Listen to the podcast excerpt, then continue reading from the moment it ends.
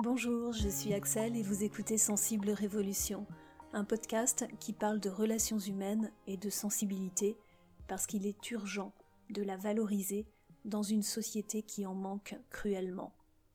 Le Café Sensible, c'est un nouveau format sur le podcast dans lequel j'invite un ou une de mes abonnés.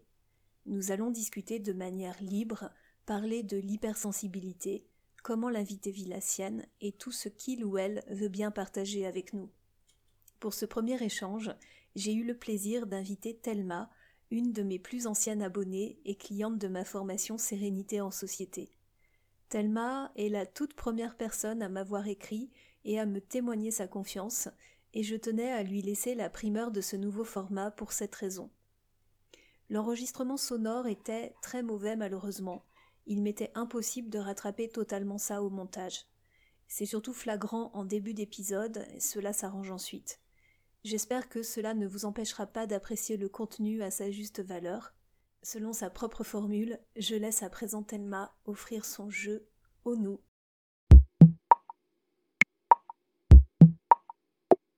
Tu es arrivée en fait au bon moment quand j'ai vu euh, ton, site. J'ai été vraiment très touchée par, euh, parce que j'ai entendu et je me suis, je me suis reconnue. Je dirais que je l'ai, je l'ai toujours ressenti. Après, je l'ai, je l'ai appris euh, lors d'une formation à l'éducation nationale il y a 5-6 ans à peu près. Euh, il y avait des tests, des, un questionnaire à cocher et, et voilà, je, je, rentrais dans toutes les cases, donc euh, je suis reconnue j'ai reconnu aussi mes enfants. je me suis dit, c'est bon, tous les trois, tous les trois, on y est. et j'avoue que bah, dans un premier temps, ça a été perturbant. alors, tout d'abord, il y a eu un soulagement de d'enfin poser un mot sur ce que je ressentais depuis des années. et puis ensuite, il y a eu un... Oui, il y a eu une... Ça m'a perturbée et j'ai senti comme une espèce d'injustice hein, de me dire mais pourquoi pourquoi moi en fait? Une espèce d'envie comme ça spontanée de bah, finalement d'être normal quoi entre entre guillemets. Au fur et à mesure je bah, je l'ai accepté et aujourd'hui j'en suis très heureuse en fait. Oui, il y a eu une espèce comme ça de, de flashback hein, à me dire, bon, je l'ai appris, j'avais 40 ans quand même, à, me dire, voilà, pourquoi, pourquoi finalement ça m'est tombé dessus. J'aurais aimé euh, dire être quelque part normal, hein, comme tout le monde, hein, et entre guillemets. Et puis, euh, et puis après, il y a eu ce sentiment au fur et à mesure où je suis allée me renseigner, où je suis allée m'informer, voilà, me documenter, ce sentiment de me dire, mais il y avait une révolte, il y avait une espèce de révolte intérieure de me dire, mais pourquoi je l'apprends si tard? Euh, Pourquoi pas avant? Et ça m'aurait tellement, tellement aidé de, de savoir bien avant j'aurais pas eu toutes ces difficultés, j'aurais pas eu une, difficulté aussi par rapport à l'estime de soi qui est, euh, bah, qui est défaillante par rapport à tout un tas de, de conditionnements hein, éducatifs et voilà, tout ça. Il n'y aurait pas eu tout ça si je l'avais su plus tôt. Et, euh, et à la fois, il y a eu un, un basculement à me dire, ben, finalement, je suis très heureuse euh, du travail que j'ai fait avec mes enfants parce que tout ça, je l'ai senti, je l'ai pressenti, et euh, ils ont une estime d'eux-mêmes qui est intacte, voilà, qui a été préservée, sans avoir posé ce mot euh, durant les premières années. Et puis à partir du moment où j'ai posé ce mot, j'étais encore en, dans les temps pour, pour leur apporter ça, voire accentuer ce qui avait été mis en place. Et voilà, ça a été un énorme soulagement pour eux, pour moi, de, le savoir et d'adapter et d'adapter à leurs caractéristiques, à leurs spécificités. Et je les trouve très épanouis aujourd'hui ils sont bien, ils ont une bonne estime d'eux-mêmes, ils ont confiance en eux, ils passent à l'action facilement, euh, ils savent poser leurs limites. Donc, finalement, ce que je n'ai pas, euh, avec une espèce de déception de ce que je n'ai pas eu avant, je l'ai, euh, je l'ai transféré chez eux et, euh, et j'en suis très heureuse. Voilà. Ouais, ouais. Il y a eu, euh, mais tu vois, ta, ta, rencontre là, il y a, ça fait combien? Trois ans maintenant. Ouais, elle est, elle est arrivée aussi pile poil, pile poil à ce moment-là, c'est-à-dire qu'il y a eu un premier temps de, ben, je connaissais, je m'informais. Tu es arrivé pile poil au moment de l'acceptation. Et je me souviens quand je t'avais contacté, quand j'avais découvert le, site Les Sensibles, j'étais en plein burn-out à ce moment-là et je, bon, il y avait eu tout un tas d'événements aussi dans ma vie qui avaient été assez chargés. Et je me posais la question de, quitter mon travail. Donc, je suis enseignante à l'éducation nationale, enfin, je l'étais. Donc, je me posais la question de quitter ce travail. Et j'avais qu'une envie, c'était de dormir, c'était de me documenter, c'était de me poser, en fait, comprendre. Voilà, me donner du temps, comprendre. Et, et quand je suis arrivée sur les sensibles, hein, le premier échange ensemble, tu m'as dit, quelque chose qui m'a énormément soulagée qui m'a fait déculpabiliser tout ça, c'était euh, prends ton temps et la formation. là, tu, es en train de tu n'es pas en train de rien faire, tu es en train de te former et tu es en train de te retrouver. Et dans cette espèce de culpabilité de quitter le travail, de retrouver des nouveaux repères, de, ça m'a beaucoup libérée, ça m'a beaucoup apaisée. Et, et, en ce sens-là, je te remercie, je te remercie toi. Je te remercie aussi pour, pour le site et pour ces, euh, ces informations, ces témoignages que tu euh, diffuses. À partir du moment où il y a eu l'information, euh, je crois que ça a tout changé. Ça a changé des choses oui, sur l'acceptation de celle que j'étais. ça a changé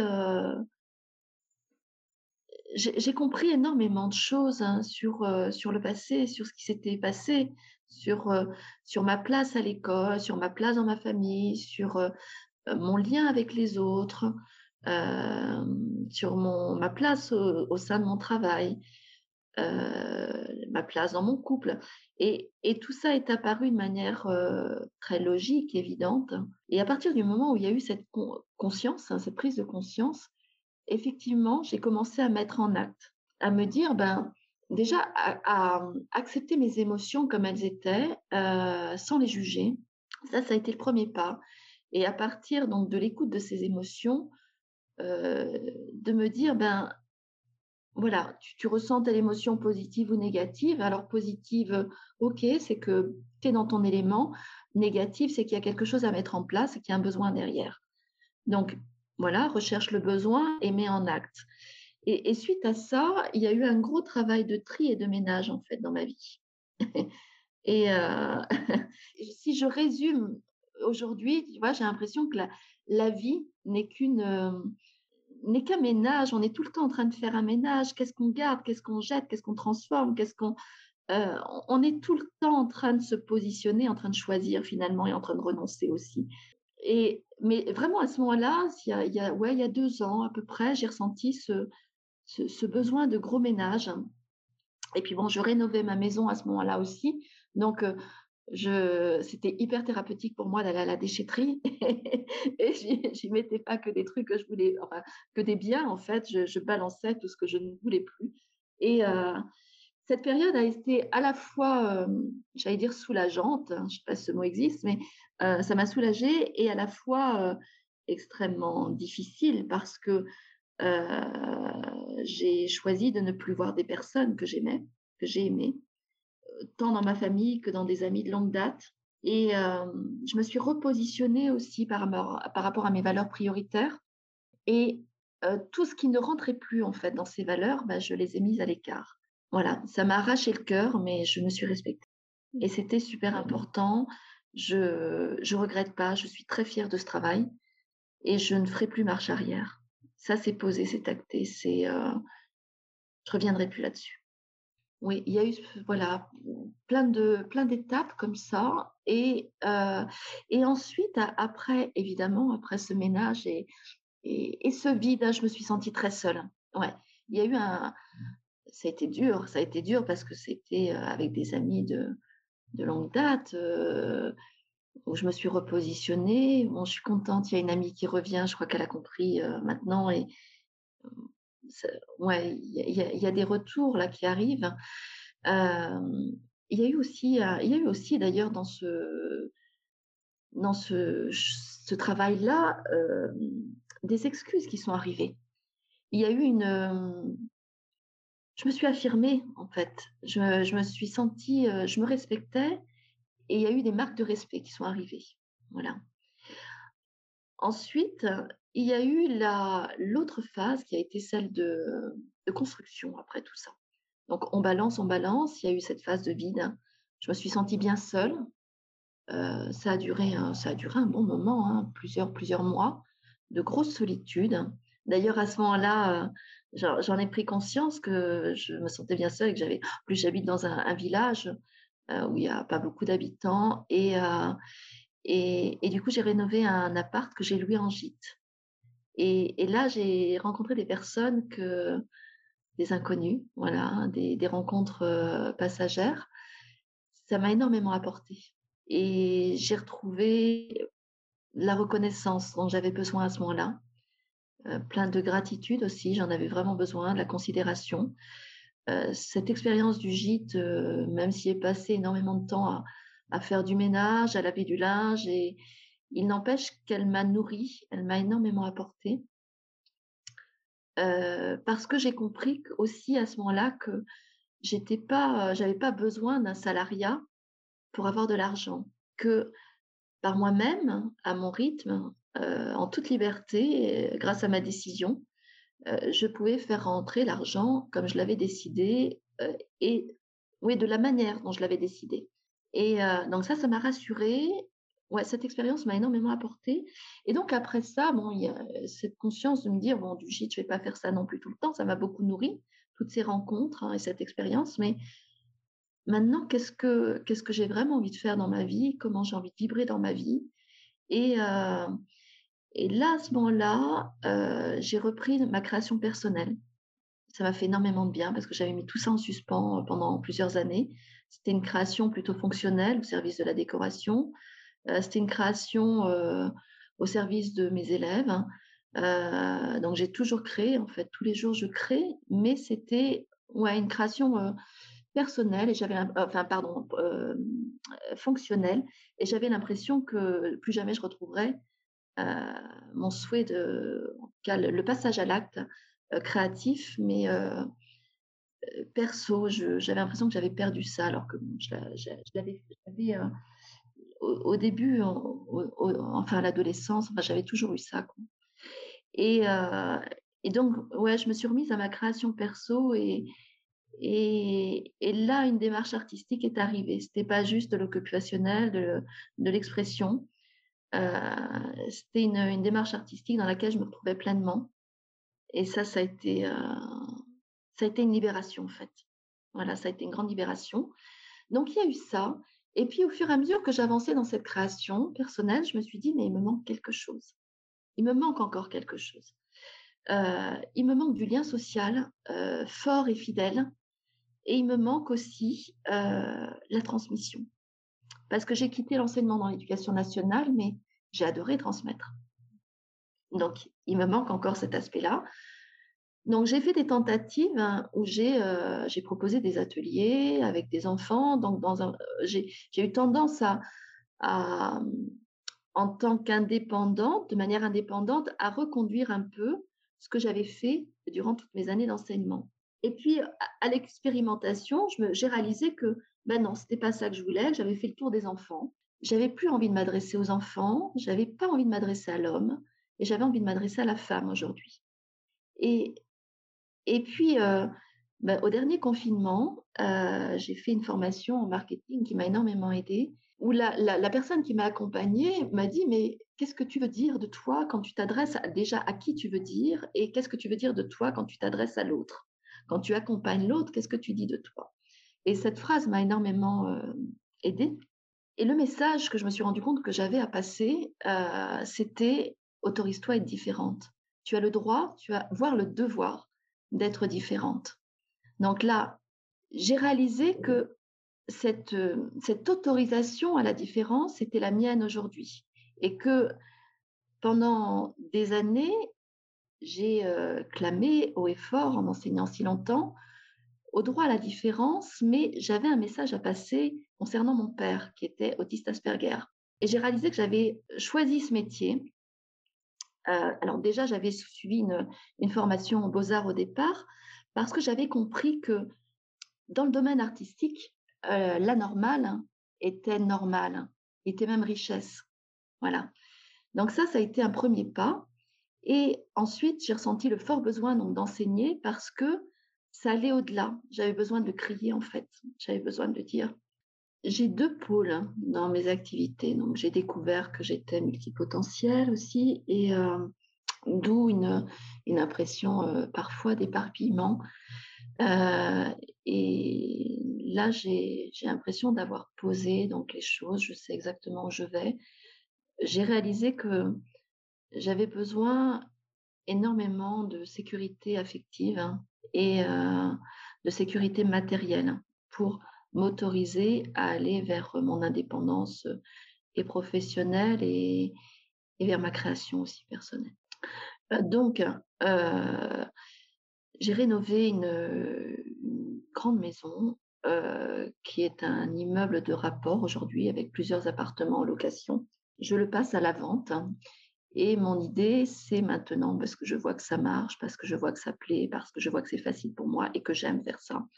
Euh, donc, je passe maintenant à une démarche euh, d'achat-revente. Donc, ça, c'est pour assurer ma partie euh, financière pour moi, pour mes enfants, et c'est ma stabilité. C'est mon, c'est mon, j'allais dire, c'est mon ancrage. voilà. Ensuite, hein, donc, j'ai réalisé que j'avais fini de régler mes histoires avec mon père, j'avais fini de régler les histoires avec mes hommes et que j'arrivais aujourd'hui vers ma féminité et que ce message aujourd'hui s'adressait aux femmes. J'avais envie de m'adresser aux femmes, pas à n'importe lesquelles, à celles qui me ressemblent, à, savoir donc des personnes sensibles, hypersensibles et créatives, et, et celles qui ne s'écoutent pas, c'est-à-dire celles qui sont dans l'hyper-empathie, euh, celles qui se sont oubliées, qui ont fait passer euh, euh, tout le monde avant elles, hein, c'est-à-dire moi auparavant, les chéris, les enfants, les collègues de travail, etc. Et c'est à elles que j'ai envie de leur dire, ben, autorisez-vous à créer. Et votre espace tant de liberté, il est là. Et soyez différentes, soyez libres. On a le droit, on a un devoir de différence. Allons-y. Voilà. J'ai envie de leur dire ça. Et, euh, donc, ce sont des accompagnements. je propose deux formules, euh, dont une pour l'instant que je n'ai pas encore mis en place, euh, étant donné le contexte. Donc, c'est une formule séjour co-créatif entre femmes qui mêle la création à la nature. Donc, ce sont des, des séjours bah, de trois jours. Pour l'instant, je mets un peu en suspens parce qu'avec cette histoire de Covid, je ne sais pas trop comment mener les choses. Et parallèlement à ça, donc j'ai des accompagnements en visio en ce moment, euh, bah, tous les soirs de la semaine, je me libère le week-end, euh, qui sont soit des accompagnements en individuel, euh, soit des accompagnements de groupe. Et j'adore. Et c'est extraordinaire. Ouais. Je, dans, dans, ce chemin, il y a eu aussi un moment où j'ai réalisé que j'avais énormément donné pour recevoir bien peu. Et ma première réflexion a été de me dire, j'arrête, je pense à ma gueule, maintenant je pense à moi, j'arrête tout ça. Mais il manquait un truc. Il manquait quand même un truc. J'étais insatisfaite dans ce... Et ça ne me ressemblait pas. Et j'ai pris conscience que j'avais besoin de nourrir ce jeu, j'avais besoin d'élever ce jeu, mais que j'avais besoin de l'offrir au nous, et j'avais besoin aussi de ce nous. Et qu'il était, euh, il, m'était indispensable. Et, euh, et donc, je suis arrivée à cette, à cette proposition qui me nourrit tout autant euh, que, la, que ma création personnelle. J'ai besoin de ces deux pôles en, parallèle ou, ou séparément. Ils, sont, ils sont très importants. Et j'ai réalisé quand j'ai commencé à, à, lancer les, à lancer ces propositions en visio que finalement, une, deux séances, je voyais ces femmes complètement transformées. C'était plus, c'était plus du tout les mêmes. Hein. Elles s'étaient euh, libérées de tout auto-jugement, euh, de, toute, de toute appréhension de bien faire, de mal faire, de euh, c'est beau, c'est moche, on s'en fout de tout ça. Tu as envie de faire, fais, passe à l'acte, vas-y. Et, et, donc, il y, eu ce. J'ai vu donc, cet effet que je pouvais avoir sur ces, sur ces femmes-là, ce message que je pouvais passer. Euh, par rapport à mon vécu personnel, aussi par rapport à mon, vécu professionnel, hein, euh, le fait d'avoir travaillé tant d'années en, deux, trois conseils, c'était hyper facile pour moi de, de, faire avancer, progresser ces femmes euh, qui étaient dans, cette, dans le début de cette quête avec des idées, euh, des idées reçues aussi, des idées fausses sur ce qu'était la création. Et, ça m'a encouragée, ça m'a encouragée à continuer. J'ai très envie de, développer ça, de propager ça. Et pour l'instant, je suis même pas encore au point sur la com. Tous ces, accompagnements sont arrivés sans com. Et, euh, quand j'ai lancé l'idée sur, sur une page Facebook, ça par contre, je peux te la donner. Euh, quand j'ai lancé l'idée sur la page, euh, de séjour co-créatif, j'ai été surprise. Là, j'ai testé euh, la semaine dernière, je crois, et j'ai eu plus de 4000 likes sur un, truc. J'étais super surprise, plein de partages. Et euh, je me suis dit, mais génial, parce que la, com n'est même pas encore faite, le site n'existe pas. Et, je t'avoue qu'en ce moment, je peux avoir jusqu'à deux accompagnements par jour, chaque jour de la semaine, alors que la com n'est même pas lancée il y a beaucoup de besoins. Alors, il y a ça, il y a ça. Et puis, parallèlement, alors j'ai pris aussi, parce que je trouve ça intéressant, même si ce n'était pas le, public que je m'étais fixé, euh, si c'est hors cadre que je m'étais euh, posé, euh, des, des, accompagnements sur des préparations au, dossier d'entrée en école d'art. Il y a des, jeunes là qui sont arrivés pour que, pour que je les aide à ça. Et, ça, j'aime bien parce que c'est autre chose. Ce n'est pas, pas des accompagnements ponctuels, c'est des accompagnements sur du, du plus long terme. Là, je les amène sur la, sur la démarche artistique et il y a aussi un accompagnement psychologique qui est très fort, qui est très présent. Euh, je, me, je, me, rends compte que le, la confiance en soi, voilà, c'est l'élément euh, principal, quoi, primordial qui va déclencher euh, ben, l'acte derrière. Oui, tout le, sens, tout le sens est là aujourd'hui. Il était déjà là au préalable. Hein. Euh, j'ai adoré enseigner. Hein.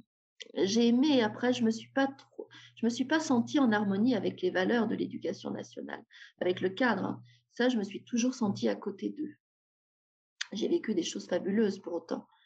Euh, mais euh, je me sentais au service d'eux. Voilà, je crois que ce qui a changé, c'est que aujourd'hui, je me sens libre et je me sens, je me sens pleine. Euh, Ouais, je me sens pleine euh, et je vis chaque jour des, moments de félicité. Ça en est un là aujourd'hui avec toi, Axel. Euh, ouais, c'est des rencontres magiques tous les jours. Et au fur et à mesure que j'ai affiné cette,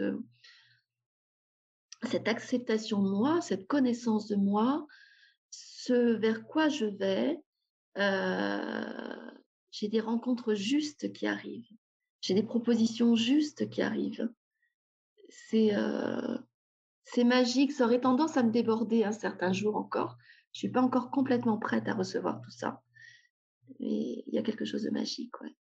Chacun aujourd'hui a sa place euh, et sa fonction dans les, les, les pôles que j'ai choisis, ouais, différents. Et dans ce que, tu disais sur le se respecter, ce que j'ai euh, ce que j'ai perçu lors de ce travail sur moi, qui peut, sans doute aider d'autres personnes hypersensibles, et c'est pourquoi je vais en parler, c'est que j'ai compris à un moment donné que, euh, propres hypersensibles, j'avais une énorme ouverture. Euh, tu vois, dans, dans, mes classes, par exemple, les collègues, des fois, me faisaient la réflexion. Euh, je voyais pas quand un enfant arrivait avec son bonnet sur la tête ou avec son voile ou euh, de telle et telle forme, je le percevais même pas. Je, quand il débarquait avec son chewing-gum dans ma classe, je voyais même pas. J'étais focalisée sur la personne. Moi, j'étais pas focalisée sur la, euh, sur la, sur la forme, hein, sur son look, sur son, voilà. À partir de cette réflexion, je me suis dit que j'ai jamais, euh, et puis bon, créative et ouverte à tout ça, j'ai jamais eu d'a priori sur les formes. Et j'ai accepté, j'ai toléré beaucoup de choses dans ma vie que j'aurais pas dû tolérer, qui m'ont été euh, nocives, euh, parce que je comprenais, parce qu'il y avait une compréhension intellectuelle.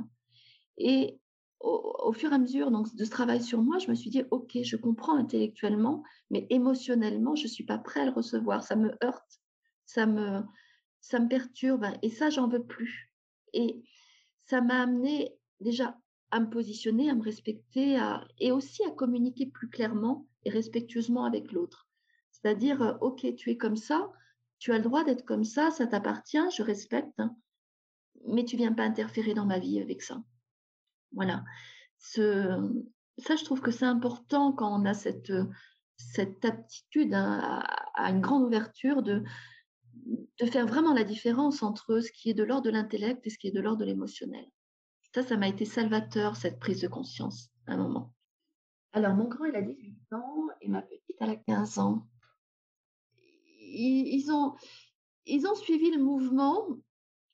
Euh, en tant que multipotentiel, je m'ennuie vite. Je peux m'ennuyer vite. Aujourd'hui, c'est plus le cas, mais je pouvais m'ennuyer vite. Et, euh, et j'ai beaucoup déménagé. Et mon fils me disait, maman, j'en ai ras-le-bol. Euh, j'ai l'impression d'être un enfant du voyage. J'aimerais me poser quelque part. voilà. Et je lui répondais, mais euh, tu sais, on change de cadre, mais dans les valises, on a toujours les mêmes valeurs. On reste toujours les mêmes. Ça, ça bouge pas. Et ici ou ailleurs, même si je déménage encore, ma maison sera toujours la vôtre et, euh, et je serai toujours présente à vos côtés et l'amour sera toujours intact. Ça, ça ne changera pas. Bon, en tout cas, ça a été une demande de mon fils que de se poser, ce qui a été le cas. J'ai respecté sa demande. On a été posé euh, très longtemps dans, ce village dans lequel euh, euh, j'ai eu du mal, moi, à, trouver mes repères et une vie sociale, sociale qui me, qui me, qui me nourrissait.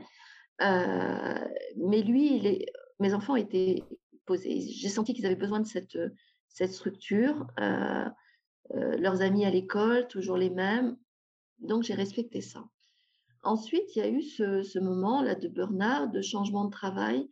Et, euh, et mon, fils m'avait, euh, il m'avait énormément touchée parce que tu avais dit, euh, en plus, je les ai eus en tant qu'élève, mes enfants. Donc ça, c'était incroyable aussi. il m'avait dit, maman, je, il me dit, t'inquiète, aujourd'hui, je te fais, ah oui, il m'avait dit, je te fais confiance. Dit, euh, si, tu n'as plus envie de ce travail, arrête. Et quoi qu'il en soit, je sais que tu sauras rebondir. Et si dans un premier temps, on doit aller euh, chez mamie ou chez des amis, euh, eh ben on le fera. Écoute-toi. Et il est parti me chercher la. Il dit écoute, cette chanson, elle est pour toi.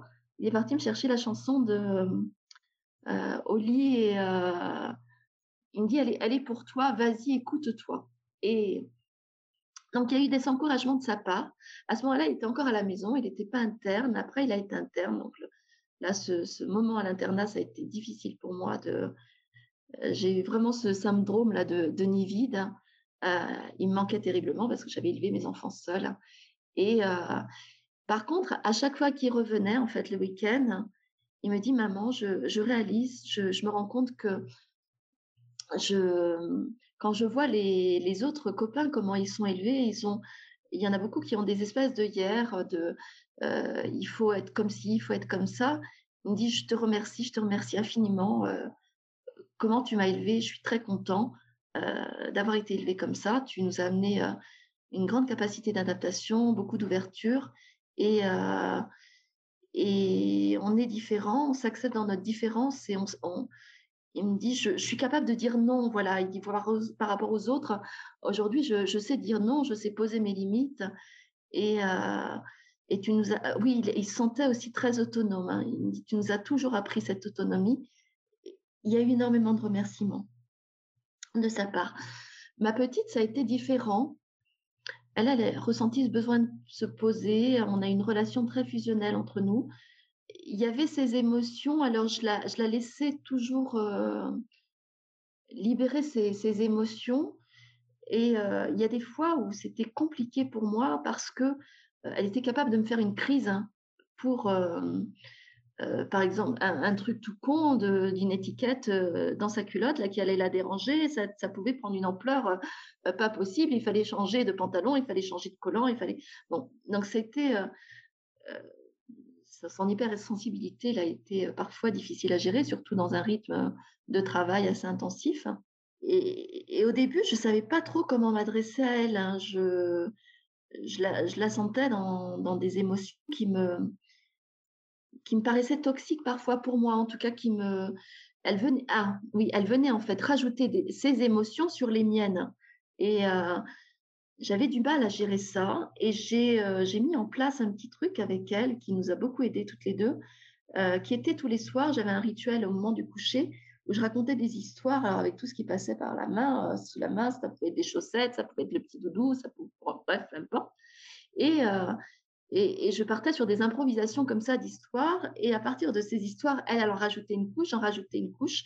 Et très tôt, on a mis en place ce rituel de rire. C'était notre moment à nous. On, se piquait des fous rires, euh, des, des, grosses crises de rire au moment du coucher. Bon, des fois, c'était un peu tard. Je culpabilisais un peu à me dire, elle dort pas assez. Mais on avait ce, ce moment à nous et qu'on a toujours gardé. Donc, sur les moments où j'étais pas bien, elle ressentait, elle, me disait Maman, tu m'énerves, je ressens ton stress, ça m'énerve, euh, arrête, va te calmer ailleurs. Et, mais il y avait l'un comme l'autre, en fait, mon grand, je m'éparpille un peu là dans mes explications, mais c'est pas grave, l'un comme l'autre, il y avait ce. Je leur ai appris alors à dire aussi ça, ce sont. Parce que quand je pleurais, mon fils pleurait quand ma, ma, fille pleurait, mon fils pleurait, oh, voilà.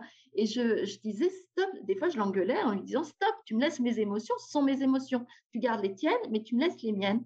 Et, euh, et donc, ma, ma, petite qui me disait ouais, t'es stressée, ça se sent, je le ressens ton stress.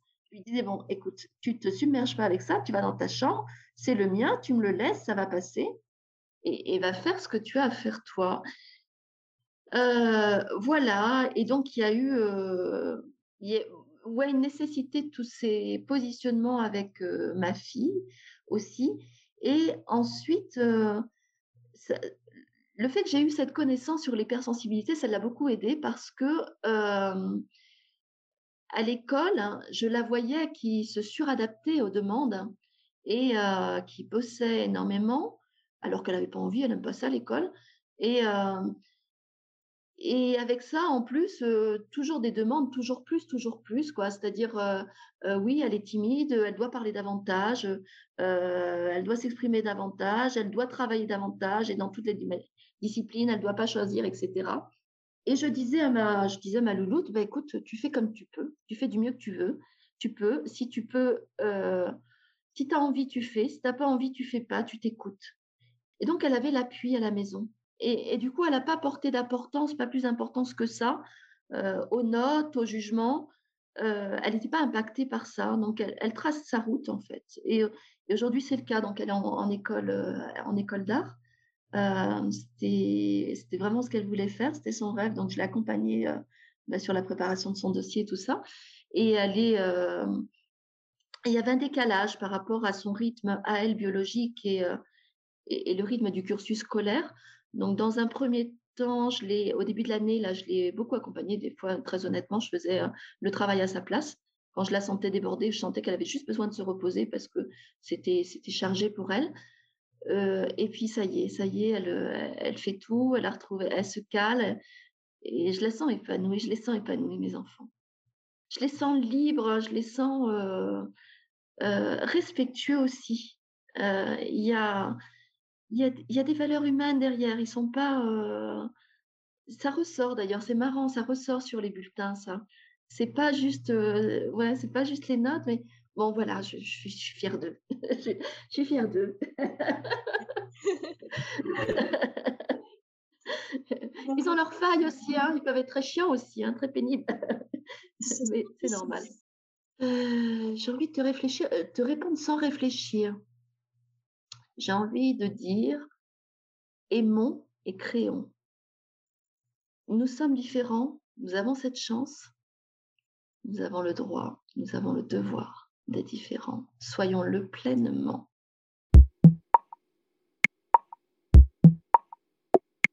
Cet épisode s'achemine doucement vers sa fin. Je vous ai mis quelques liens, notamment la page Facebook de Thelma, dans les notes. Nous avons discuté encore, Thelma et moi, après que j'ai coupé l'enregistrement, et elle tenait à vous partager les conseils qui l'ont aidé, elle, à mieux vivre sa haute sensibilité. D'abord, éviter l'écueil dans lequel nous nous précipitons souvent, qui est de se suradapter à son environnement, en s'oubliant soi. L'importance de pratiquer sa relation aux mots, car la capacité à utiliser les justes mots, à passer par l'écrit, aide énormément dans la communication. Cela permet aussi de poser des limites dans un cadre doux et bienveillant à une tierce personne. Pratiquer des petits rituels quotidiens avec les enfants aide à resserrer les liens, à se faire plaisir et à être fier de soi, autant pour les parents que pour les enfants. J'aimerais aussi revenir sur le moment de l'histoire où Thelma a découvert sa haute sensibilité et son multipotentiel, et où elle exprimait qu'au départ, elle avait vécu cela comme une injustice, de ne pas l'avoir su plus tôt. J'aimerais donc faire le lien avec son mot de la fin, où elle insiste sur le fait d'assumer fièrement notre différence, idée que je partage totalement. Je crois que c'est une grande libération pour une personne au tempérament hautement sensible que de l'apprendre. Apprendre que l'on est hypersensible. On pensait être en dehors de la norme, et on l'est dans une certaine mesure, mais cela n'a rien de pathologique, de triste ou de bizarre. Nous sommes juste différents. Au lieu de se sentir anormal, inadéquat, on se découvre une singularité qui peut devenir une expérience formidable si on apprend à explorer ce tempérament et à respecter ses besoins. C'est le cœur de mon message à travers ce podcast. Si vous croyez vous aussi en ce message, je vous invite à faire connaître Sensible Révolution autour de vous sur les réseaux sociaux, à le noter sur le logiciel iTunes si vous utilisez un appareil Apple, à me faire un don si cela vous fait plaisir via le lien PayPal qui se trouve dans les notes de l'épisode ou sur mon blog. J'espère que ce nouveau format vous a plu. Moi j'ai adoré échanger avec Thelma. J'ai hâte de vous rencontrer, vous qui serez le prochain ou la prochaine invitée. Je vous dis à bientôt et d'ici là, Prenez soin de votre sensibilité et soyez fiers de vous.